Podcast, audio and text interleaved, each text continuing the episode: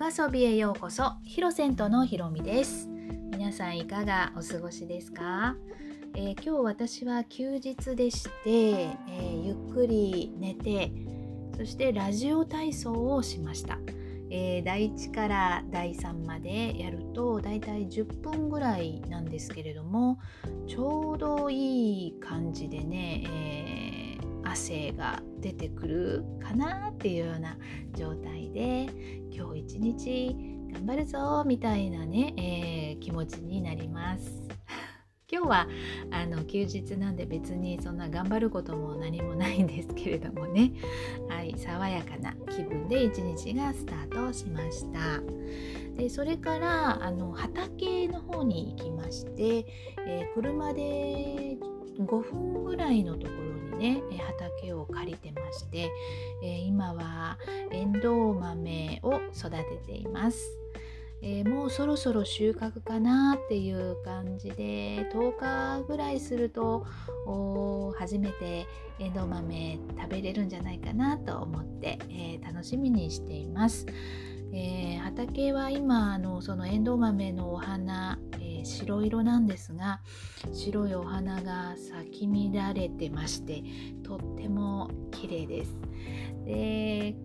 今年はタンポポもねすごくたくさん咲いててあの地面には黄色いお花も咲いてたりしてね、えー、とっても可愛らしいです。で、えー、毎年あの雑草って言ったらかわいそうなんですけれどもあの、まあ、育ててる以外のね、えー、お花とかあの草の種類が、えー、変わるんですよね。で今年はあのクローバーがね結構咲いてましてであのクローバーが咲いてるって言ってすごくあの感動してじっと見たりしてたんですけれどもあのなんか四つ葉のクローバーを探し出したんですね。なんかクローバーといえば四つ葉のクローバーみたいなね感じで、えー、探してたんですけれども結局四つ葉のクローバーはあの見つからなかったんです。えー、ですがなんかそれ探しながらあのクローバーってなんかあの人生みたいだななんて思いながら探しました。というのはあのクローバーを見つけた時って結構感動してね「わあクローバー見つけた咲いてくれた嬉しいな」って言って探してたのにあの四つ葉のクローバーを探し出すと四つ葉にしかもう目がいってないんですよね。一つの幸せを追い求めるがゆえに